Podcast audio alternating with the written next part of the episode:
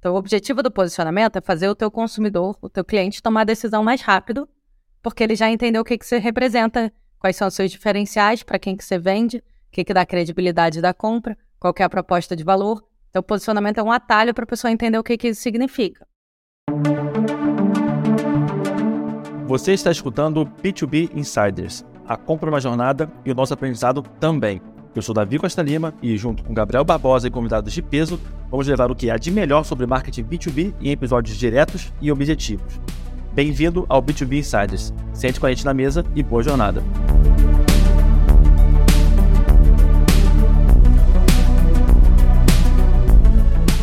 Olá pessoal, tudo bem? Eu sou o Gabriel Barbosa, estou aqui com o Davi Costa Lima, somos fundadores do B2B Insiders, a maior e melhor comunidade de marketing B2B do Brasil. Estamos aqui hoje com a Guta Thomas Kim, CEO da Purple Metrics. Estamos super felizes de, de ter esse papo com ela, nossa primeira convidada oficial do B2B Insiders. Prazer ter você aqui com a gente, Guta. Gente, obrigada pelo convite. Adorei ser a primeira convidada oficial e adorei que você está usando a camiseta do Purple Metrics. Bom, então também me apresentando, né? Meu nome é Davi Costa Lima como o Gabriel falou, nós somos os fundadores do B2B Insiders, a melhor e maior comunidade B2B do Brasil. E, bom, então o episódio de hoje é sobre posicionamento de marca, quais são os desdobramentos né, que um posicionamento pode trazer em nível de resultados, em nível estratégico e, consequentemente, em nível tático, que vai, obviamente, trazer os resultados. A gente tem falado que B2B não é nicho, né? Dentro de B2B você tem o universo, né? A mesma coisa que a gente querer falar de bens de consumo e o pessoal da Nestlé querer conversar com, com o pessoal que vende imóvel, né? São setores totalmente diferentes e todos são B2C, né? Então, um público bastante diverso em B2B, né, que escuta a gente. Então, Guta, se puder, então, falar brevemente, assim, a diferença entre estratégia de marca, branding, é, né, assim, acho que tem toda uma, uma sopa aí dentro de, de marca aí que eu acho que, que é interessante para o público entender um pouco das diferenças e quais as consequências de fazer ou não estratégia de marca e branding. Boa. É, eu não sei se tem muita diferença, na verdade, de branding e estratégia de marca, porque branding, né, é a disciplina inteira da gestão da marca. E a estratégia é um pedaço da estratégia, mas obviamente você construir uma marca também passa por toda a, a parte criativa, por toda a comunicação, as ações. Então, tudo isso, para mim, faz parte de branding e estratégia, é o pedaço da estratégia dessa disciplina, né? Tipo, qual é a diferença de marketing e estratégia de marketing? Então, acho que nesse sentido.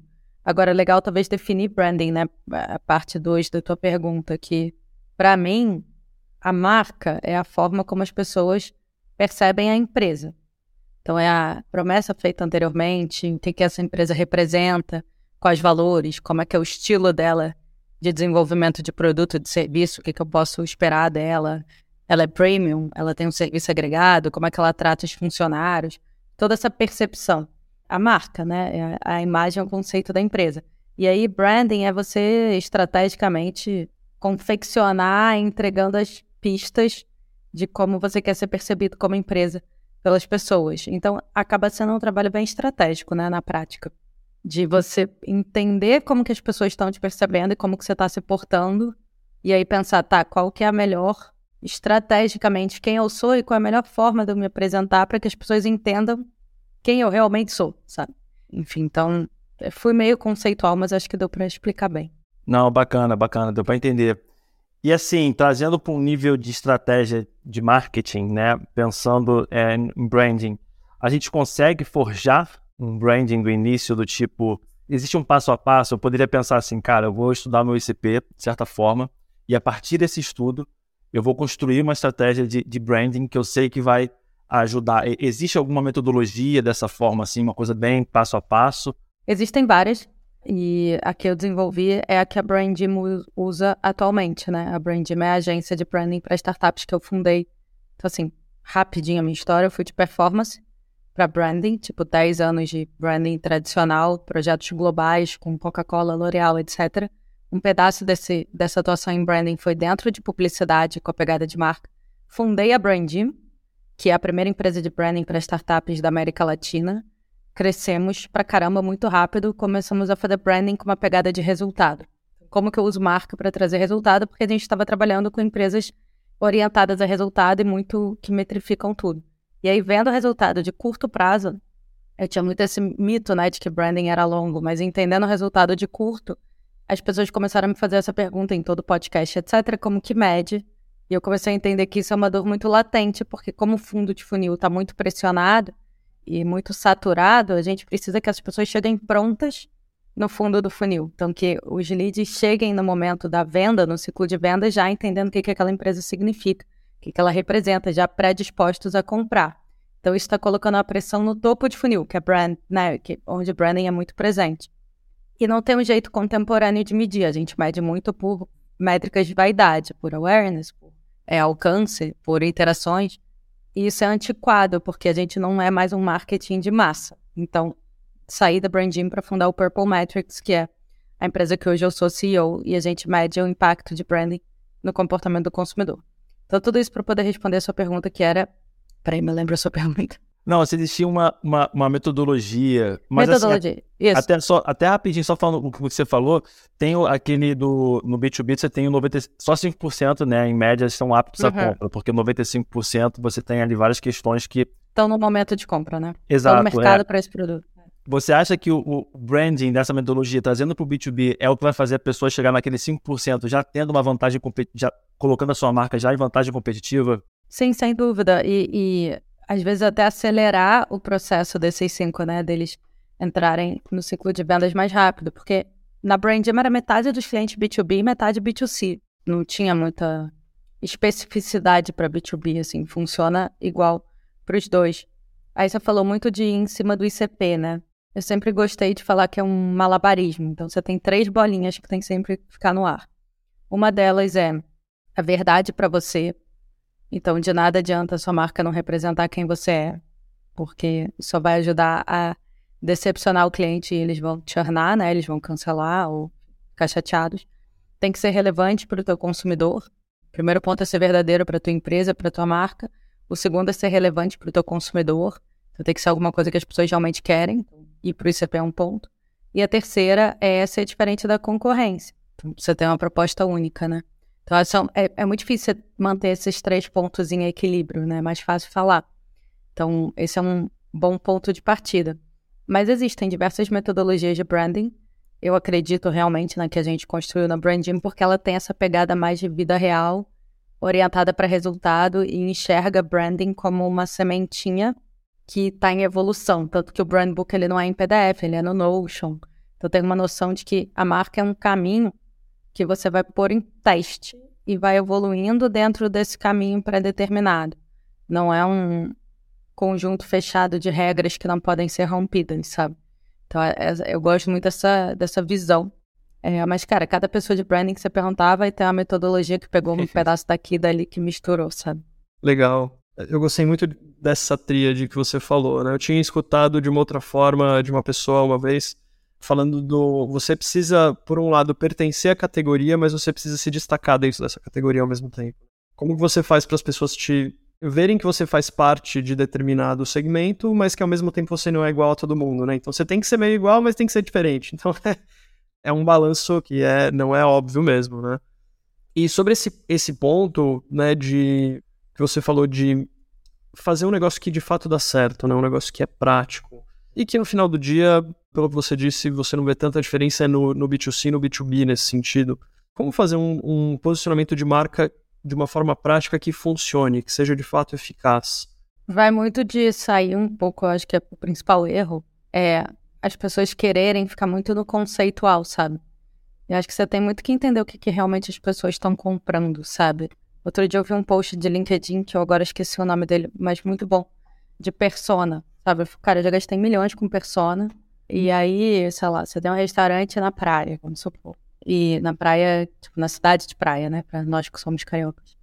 é, para os paulistas na praia. É. é, e aí o cluster fala, tipo, é uma mulher divorciada que mora no bairro tal e que faz pilates e tal, tal, tal. E ele falou assim, cara, isso não me importa. Qual que é a definição que mais te importa? Essa ou, tipo, fulana está sozinha com duas crianças na praia, eles estão o dia inteiro sem comer, uma delas precisa fazer xixi. É, entendeu? Então, eu acho que às vezes as pessoas elas geram uma, uma vontade de criar umas promessas e falar do empoderamento da sociedade, sabe? Tipo, umas coisas assim que não são como as pessoas compram. Então, acho que a melhor forma é entender realmente o que está movendo aquelas pessoas, sabe? E, e, qual que é o diferencial, porque às vezes a gente fica achando que é a tecnologia do sei lá o quê, sabe? Tipo, e na real a pessoa está comprando porque, sei lá, alguém indicou, sabe? Porque o chefe mandou. Então, eu acho que muito do posicionamento passa por realmente entender como que esse processo decisório de compra está sendo feito, sabe? Entender a dor real, né, que a pessoa tem, não necessariamente hábitos ou coisas que não, não, não, não fazem muito sentido, né, na, naquele contexto. É assim, a dor real ou a, a motivação ou o gatilho da compra, o momento, eu acho que assim, é realmente separar e olhar e falar, cara, como que está movendo o comportamento dessa pessoa, que é inclusive quem a gente mede no Purple, né, mas o que que tá movendo o comportamento desse sujeito, sabe? Porque, em geral, não é o que você acha que é, porque os founders, ou falar, né, os líderes, eles tendem a achar que o cliente, um, conhece muito do mercado, e dois, valoriza o que dá mais trabalho. Então, às vezes, você fica muito tempo para construir uma feature, então é uma coisa que ela é muito difícil de ser feita. E a pessoa só achou fácil de usar, achou mais fácil no Google, sabe? Tipo, os motivos são sempre mais idiotas do que o que a gente fantasia na nossa cabeça de marqueteiro. Então, acho que esse esse olhar de verdade, assim, sabe, sem muitas preconcepções, ele ajuda muito, que os bons estrategistas têm, linkando com estratégia. Legal, legal. Até que você comentou, né, que o brand book ele é vivo. Você, você concorda com a ideia de que o posicionamento ele pode ir mudando ou evoluindo mediante o cenário da empresa no mercado? Então, assim, é, trazendo para um campo mais estratégico, até mais tático. Né? Você poderia moldar um posicionamento momentaneamente quando você está visando aquele cluster de mercado, né? aquele pedaço. É, posicionamento para mim não é fixo, tá? Tipo assim, cada vez que uma dessas bolinhas cai, você precisa se reposicionar. Então, se o seu cliente mudou, tipo, por exemplo, um evento de consumidor mudando em massa foi o Covid. Todos os critérios de decisão da cabeça das pessoas se transformou né? Tipo, será que eu vou conseguir trabalhar, pensando aqui um B2B, será que eu vou conseguir trabalhar remoto? Será que eu vou conseguir manter as pessoas da minha empresa? Virou todos os critérios, então meio que todo mundo se reposicionou.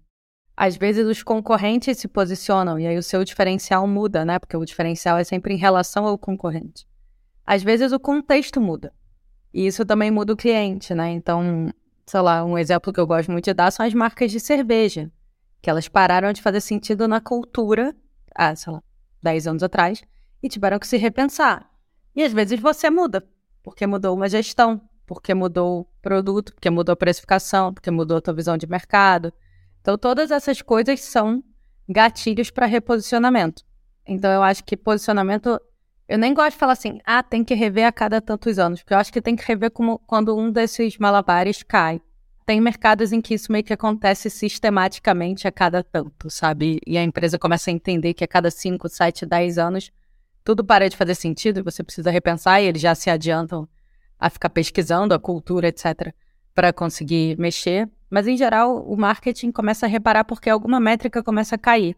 Tipo, o ciclo de vendas começa a ficar mais devagar, começa a chegar menos lead, o CAC começa a subir muito, eu, ou seja, alguma ineficiência, né, começa a aparecer no processo em geral é porque você está mal posicionado.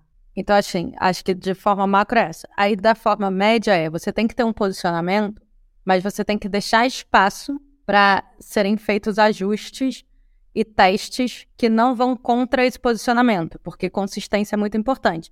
Então, o objetivo do posicionamento é fazer o teu consumidor, o teu cliente, tomar a decisão mais rápido, porque ele já entendeu o que, que você representa, quais são os seus diferenciais, para quem que você vende, o que, que dá credibilidade da compra qual é a proposta de valor. Então, o posicionamento é um atalho para a pessoa entender o que, que isso significa. Beleza. Então, se você fica mudando a mensagem, a pessoa não entende o que você quer dizer. Então, não é que você pode ficar mudando o posicionamento o tempo todo, mas você pode ir refinando a forma como você entrega essa mensagem e meio que pecinhas do quebra-cabeça e montando o quebra-cabeça. Então, acho que tem dois níveis, sabe, de teste e evolução.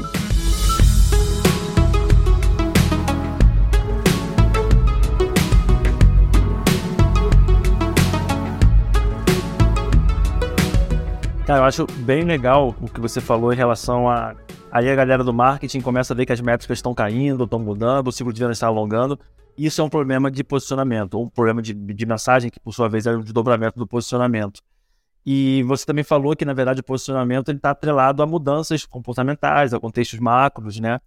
Cara, assim, se a gente parar pensar, o, o B2B nos últimos dois, três anos, ele mudou, assim, de uma forma sem precedentes, né? Tipo, nunca houve tantos players ao mesmo tempo, a barreira de entrada é muito baixa.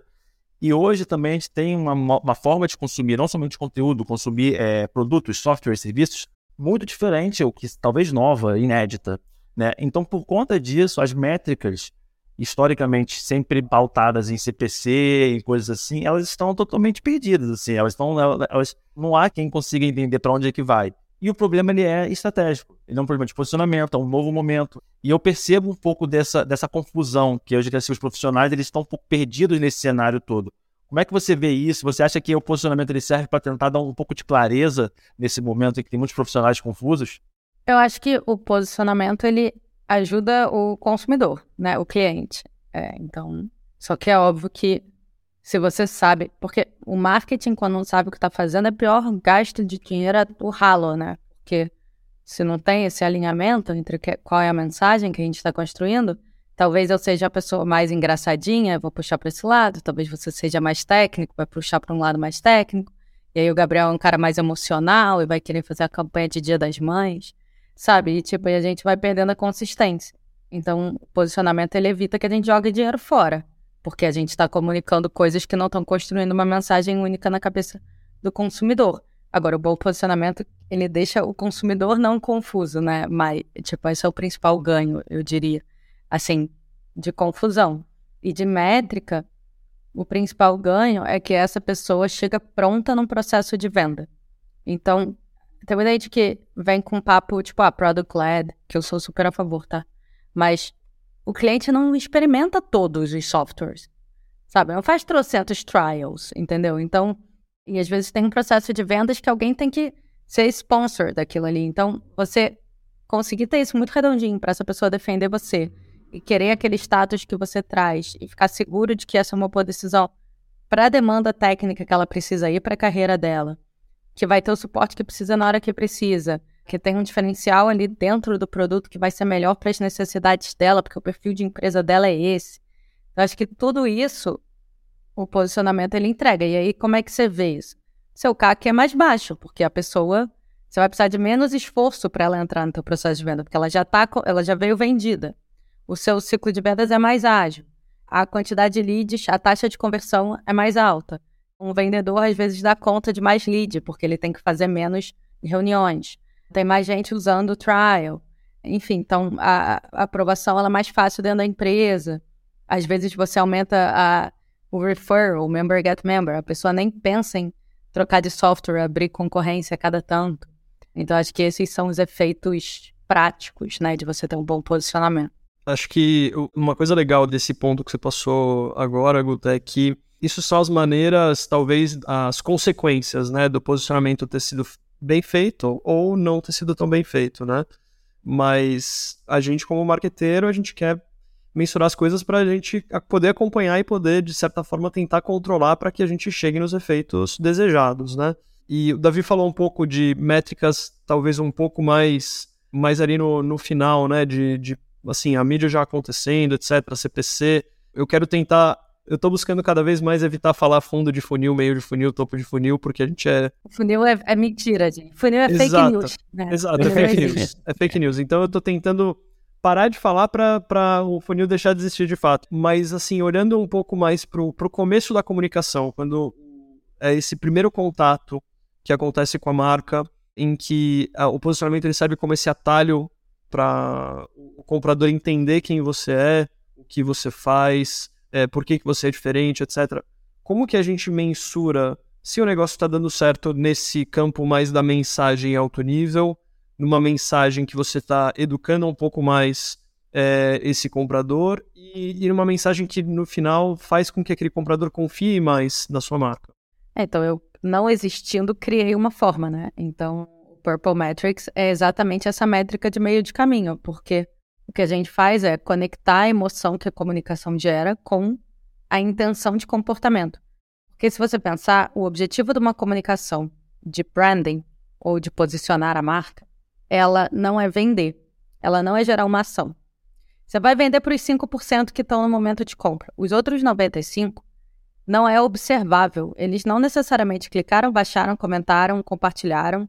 E mesmo assim, eles podem estar mais convencidos de comprar seu produto. Eles podem ser mais leais a você. Eles podem querer pagar um preço acima da concorrência. Eles podem querer estar abertos a vários produtos da tua marca. Então, você tem várias intenções de comportamento que elas se concretizam no momento da jornada de compra, né? Que os antigos chamariam de fundo de funil. Esse momento né, de você posicionar a marca e o produto, eles geram intenções de compra. Então, para mim, o melhor jeito de medir é via pesquisa. Por quê? É o único jeito de você saber o que está passando na cabeça da pessoa. Você pode até. A gente está brincando com alguns modelos estatísticos para calibrar isso com algumas proxies de comportamento. Mas você ainda precisa, quando você tem o ouro, que é o que está dentro da cabeça das pessoas, todas as outras proxies caem muito mais no lugar. Então, assim, para mim é pesquisa. E a, a, gente desenvolveu uma metodologia que é muito mais contemporânea, porque não é sobre awareness, etc., que é, não é sobre o funil, né? A gente não considera um funil para medir. Então, respondendo a sua pergunta, pesquisa em qual metodologia, assim, tem uma que eu acredito muito, que é a do Purple Metrics. E aí você tem proxies, né? Aí você pode ver lá o que a pessoa está comentando, falando, se inscrevendo na newsletter. Mas não necessariamente, tipo, tem um pouco falso, falso negativo e falso positivo, porque às vezes ela se comporta, engaja, interage, mas não estaria disposta a comprar, e às vezes ela não faz nada disso, mas ela compra mesmo assim. Então, por isso que eu gosto da pesquisa. Legal assim, eu, eu acredito muito nisso. A gente estava. A gente tem tido discussões acaloradas ali no nosso grupo de, do B2B Insiders, em que justamente a dor que a gente percebe é: tá, mas se eu parar de olhar para o funil, se eu parar de olhar para MQLs, quem baixou meu e-book, etc e tal, e que no final do dia a maior parte das pessoas que está fazendo isso, eles estão fora do momento de compra, tá, o que que, o que que sobra? Como que eu mensuro? Então, a mensuração é uma baita de uma dor, né? E quando você entra no campo de mensurar, mensurar um comportamento de alguém que não vai tomar uma decisão, eu acho que é ainda uma dor não atendida, assim. Então, eu sou super fã da gente começar a fazer mais pesquisa e, e olhar um pouco para o comportamento que ainda não virou um comportamento de compra para que, enfim, a gente possa mensurar sem se enganar, né? É, é o que a gente faz aqui, né? Assim, então, é uma dor não atendida porque tem gente que não faz e não implementa, né? Mas na prática já tem, já tem jeito. Exato. Você acha que tem a ver com a, o momento da empresa, assim, né? Talvez uma empresa com mais um momento inicial, ela acaba naturalmente se preocupando mais com a performance, até por questões de faturamento mesmo. E aí depois, sim, até por um volume de dados gerados por uma empresa que já é um pouco mais robusta, esse tipo de mensuração começa a fazer mais sentido? Tá, eu acho que são duas perguntas, né? Se você tem que se preocupar mais com performance no início e se você consegue medir. Eu acho que se preocupar mais com performance vai da tua tese de marketing, que depende muito do teu mercado, de quanto que vai custar a performance, etc. O que, que a performance tem que é interessante? Ela tem um diminishing returns. Então, tipo, cada real que você investe a mais, você tem um retorno proporcionalmente menor do que o real anterior. Né? Ele satura, né? a curva satura. É, a curva estabiliza que, que isso quer dizer na prática? Que o momento que você começa a investir é o momento de maior retorno proporcional. Porque você está endereçando pessoas que antes é, né, não, você não estava falando. Então, é o, o, momento mais barato de investir em performance é no início. Então, isso faz com que você fique meio viciado, né? Porque a primeira vez que você experimenta é sempre a melhor. e aí você está sempre buscando aquele retorno de novo. É uma boa analogia essa. é. E aí, branding é o contrário, é increasing returns. O que, que isso quer dizer? É tipo juros compostos. E, tipo, isso é teoria científica, tá? Não sou eu falando. Então, cada vez que você investe em marca, o primeiro momento é o que você vai ter o menor resultado. E aí, conforme o tempo vai passando, o teu resultado vai ficando maior. Então, começar a investir em branding é um pouco, tipo, é meio tricky, porque você vai ter muito menos retorno do que você esperaria e por isso que as pessoas têm a impressão que é longo prazo. Esse é, inclusive, o vídeo de amanhã do TikTok. Por isso que as pessoas têm a impressão que é longo prazo, porque como é juros compostos, no longo prazo você recebe muito mais retorno do que no curto. Por quê? Porque uma vez que eu recebo duas, três vezes mensagem, voltando à consistência, duas, três vezes a mesma mensagem que eu já tinha visto antes, eu absorvo ela muito mais fácil, começa a ter credibilidade, começa a ser familiar para mim.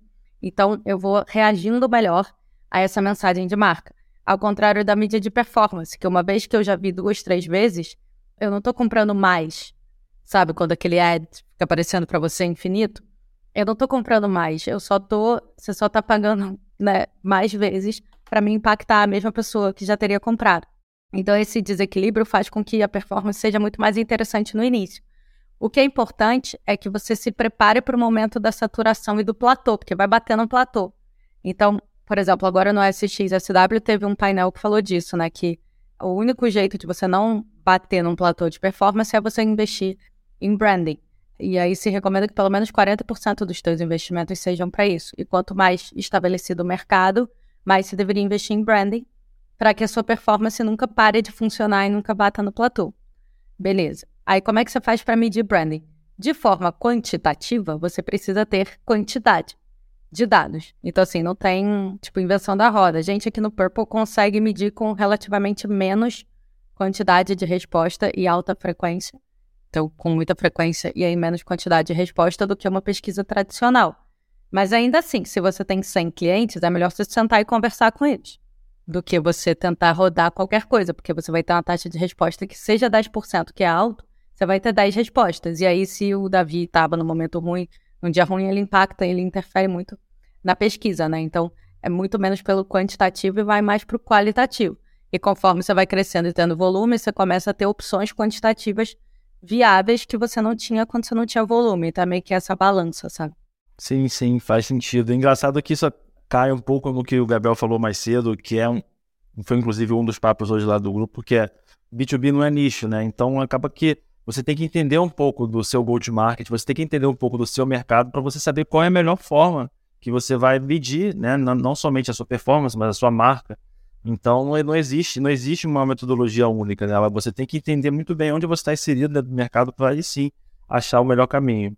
Total, e partir dos teus objetivos, né? Então, assim, tem empresa que, que é venda, tem empresa que é retenção, tem empresa que é aumentar o ticket médio, tem empresa que é upsell, é, tem empresa que abrir um novo mercado, uma nova praça, um novo demográfico, tem empresa que é parceria.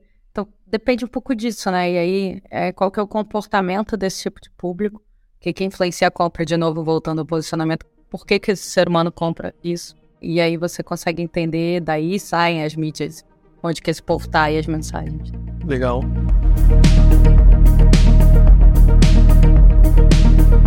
Bom, acho que a gente passou por várias coisas aqui. A gente passou por, né, assim, o que é branding, o que é posicionamento, como fazer posicionamento, como mensurar posicionamento. E a gente tem um quadro aqui no podcast que o quadro de o que você faria. Então, no, o que você faria de hoje, a gente estava pensando no, no, seguinte cenário, né? O que, que você faria se você entrasse hoje numa startup, numa scale-up, e você precisasse ou criar um, um posicionamento ou uh, um posicionamento do zero ou mudar o posicionamento da empresa, né? Não sei se você prefere falar isso sob a perspectiva, de repente, é uma SaaS de ticket médio baixo? Ou... É, vamos, vamos desenhar mais, porque assim, ou é startup ou é scale up, ou eu tenho que mudar ou eu tenho que criar, porque aí são cenários diferentes. Tá bom, tá é... bom, vamos lá. Então, você tem alguma preferência ou... Não, tá bom. Pode... Vamos, lá, vamos lá, vamos falar de uma, uma scale up, ticket médio baixo, SaaS. O é, que, que, é baixo? Né, que você... Tipo, mil assim, reais. De, é, tipo, mil, tipo, mil reais, de, de 500 reais, vai, vamos no meio. Uh, Tá. 500 reais por mês, é, scale up, então tem algum investimento para fazer, mas ainda só investiu em performance e não investiu em marca ainda. Então precisa agora começar a olhar para marca. E aí, o que, eu tenho que fazer? O que, que eu faria? tipo, primeiros é, 100 dias? É, assim, o assim, que, que você começaria, para onde você começaria olhando? E, e, supondo que, né, assim, você não é... Eu entro pra branding, todo... né? Eu entro para ser pessoa de branding. É, assim, você... A, a, gente tem muitas, muitas empresas assim que tem ali, assim, um CMO que, assim, não é um especialista em branding, por exemplo, né? Ou, ah, ainda não CMO, tem um... Tá. Não, é, eu tava tentando entender de que ponto de vista. É, é, então acho que, assim, a primeira coisa é, é sempre entender por que, que as coisas estão acontecendo, né? Então, onde estão os gargalos e... Tá, legal, se performance já entrou no diminishing, tipo, returns, ou ela ainda tá marretando o resultado pra gente, né? Eu ainda tô abrindo mercado novo. Como é que tá a consistência? Como é que as pessoas estão percebendo essa marca? Como é que é o produto em si, né? Porque às vezes é difícil se posicionar sem conhecer. E aí tentar conhecer esse mercado, porque acho que a primeira coisa é conseguir entender o que, que move os clientes, como que é o produto, os malabares, né? Quem são os concorrentes. É, então, eu sempre gosto de começar entendendo da visão, primeira visão da empresa e depois como que o mercado está configurado. E aí, entendendo que ela precisa de um novo posicionamento, é porque alguma coisa está dando errado, né? Então, assim, não está claro o que ela faz, o que está levando a essa necessidade de novo posicionamento. Tipo, na real, tentar chegar no real problema, né? Porque posicionamento é uma resposta a alguma coisa. Então, acho que eu tentaria chegar em qual que é o problema. E aí, entendendo que é isso, que é posicionamento em si, partir para uma para fazer o posicionamento. Aí você tem sempre o dilema é, fazer dentro de casa ou contratar uma agência. Então, quem são as pessoas? O time tem backlog, eles têm um conhecimento técnico para isso, tem uma metodologia aqui, ou na real eu vou querer contratar uma branding, porque eu vou querer contar com o time deles, a expertise, já fizeram isso várias vezes, vai ser rápido, o time tem backlog e eu só funciono como cliente. Ou não, eu quero ter controle aqui dentro, pra, porque eu vou ficar testando A, B e C, e, enfim, eu quero que esteja mais alinhado com a minha cultura e eu, enfim, tô com tempo para gerir essa pessoa. Acho que tem essa decisão também, né? Se vai fazer dentro de casa ou fora. Eu acho que seriam esses os meus primeiros passos. Boa. Só para pelo menos finalizar, já que não, a gente não tem nenhuma pergunta a mais, mas bateu curiosidade se você lembra de algum caso específico da Branding que você, talvez não, sem precisar dar o nome da marca, óbvio, mas que foi assim um case legal que talvez vocês tiveram que mudar um posicionamento, ou identificaram que o posicionamento tinha que ser mudado. Enfim, alguma história Cara, nesse, nível. quase todos os casos, assim, sempre mudava o posicionamento, né? Porque, em geral, quando a pessoa vai fazer branding, é porque tem alguma coisa que não está muito sendo compreendida, né? Então, assim, tem caso de CAC cair para um terço do valor com o dobro de, quantidade de usuários sendo vendidos. Porque mudou o posicionamento. Antes mesmo de lançar a nova marca com visual, só de mudar a forma que a marca está fraseada, sabe? Então, o posicionamento era o maior impacto de curto prazo, assim. A partir do momento que você começa a mexer, entende posicionamento e mexe, imediato, assim, imediato, resultado financeiro mesmo, econômico, sabe? Então, eu acho que é um mega atalho, sabe, dentro da disciplina de branding, de resultado de curto prazo, assim, de mudar a tua percepção e aí começar a trazer mais resultado, sabe, rápido. E aí conseguir mais budget para depois ir fazendo as coisas que precisam de um pouco mais de tempo mesmo e maturação. Como é que na prática você mostra em curto prazo uma mudança de posicionamento? É por mídia, por é, depende do canal do, do. Em geral, eu gosto de usar os canais que a própria marca já usa, né? Então, tipo, sei lá. Às vezes é mexer na landing page primeiro. Porque aí a galera que tá chegando no fluxo normal, porque você mexe em tudo, você não sabe o que, que fez efeito, né? Então. Sim. É, tipo, tá, a galera passou por tudo isso aqui e chegou aqui. Tá. Essa landing page tá convertendo mais das exatas mesmas pessoas que chegavam antes? Tá, legal.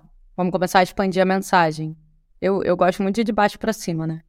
Tá, qual é o passo antes da landing page? Ah, são esses ads aqui. Ou se não é ads, é podcast. Se não é podcast, é newsletter. Se não é newsletter, é repeat de vendas. Aí vai depender da empresa. Mas eu gosto muito de primeiro mudar o que já acontece hoje. Porque aí você consegue entender a mudança no, no, no funil mesmo, nas métricas de conversão. E aí depois lançar uma campanha. Se for campanha de comunicação, ou as ações de comunicação em si que entregam esse posicionamento. Mas, às vezes, é uma empresa um pouco grande, estruturada, que não pode se dar o luxo de mexer só na landing page, testar aqui ali, porque na real o povo vai ficar meio perdido, né? Aí você já tem que lançar tudo de uma vez só. Mas quando dá, assim, ainda mais com startups scale-up, eu prefiro mexendo primeiro nos canais próprios, vai medindo, e aí vai pouco a pouco, sabe? E aí vai refinando o discurso até você gastar a energia maior para chegar no ciclo mais distante de você, que é a pessoa que te conhece menos. Muito bom, muito bom. Bom, a gente está chegando aqui pro, no, no, final do nosso papo. Eu estou bem contente que eu estou sendo com uma visão bem mais clara aqui sobre, enfim, por que posicionar uma marca, é, como fazer isso. Talvez não exista uma diferença enorme entre B2B e B2C, talvez acho que mais do lado da mensuração. Então acho que tem, tem várias ideias bem interessantes aqui para o pessoal que está escutando. Eu não acho que é igual B2B e B2C. Eu acho que posicionamento, tipo, a dinâmica de posicionamento é muito parecida. É igual, talvez. O que muda é o canal onde isso se desdobra, sabe? Então, no B2C, às vezes você vai mais para massa ou para umas campanhas mais de comunicação tradicional. E no B2B você vai ter mais evento, rede social, rede social dos fundadores ou dos executivos. E ciclo comercial e prints e feiras. Né? Então acho que como muda a plataforma, acaba mudando o jeito de falar, mas na prática continua sendo uma mensagem, um diferencial às pessoas. E eu tenho certeza que todos eles têm uma, agora uma pergunta na cabeça e estão super curiosos. Guta, aonde que essas pessoas podem encontrar mais conteúdos do Purple Metrics e da Guta? Boa, muito bom. É, cara, acho que LinkedIn. Eu sei que nas últimas semanas eu estava fora do Brasil e escrevi pouco, mas sou bem ativa no LinkedIn, tanto eu quanto o Purple. E TikTok. No TikTok é Guta do Purple, Guta do Purple Metrics. E no LinkedIn é Guta Tom Maskin, ou Purple Metrics. Então, eu acho que essas são. E aí a gente tem newsletter, etc, etc, etc. Mas eu acho que desses canais você consegue achar todo o restante do conteúdo. Tem até. Agora eu vou ter que botar esse lá. Mas tem uma playlist de podcasts no meu Spotify, por exemplo, pessoal, sabe? De tudo que eu escuto de marketing, eu vou jogando pra lá. Então, enfim, tem uma multiplataforma. Mas a partir do, do LinkedIn e do TikTok.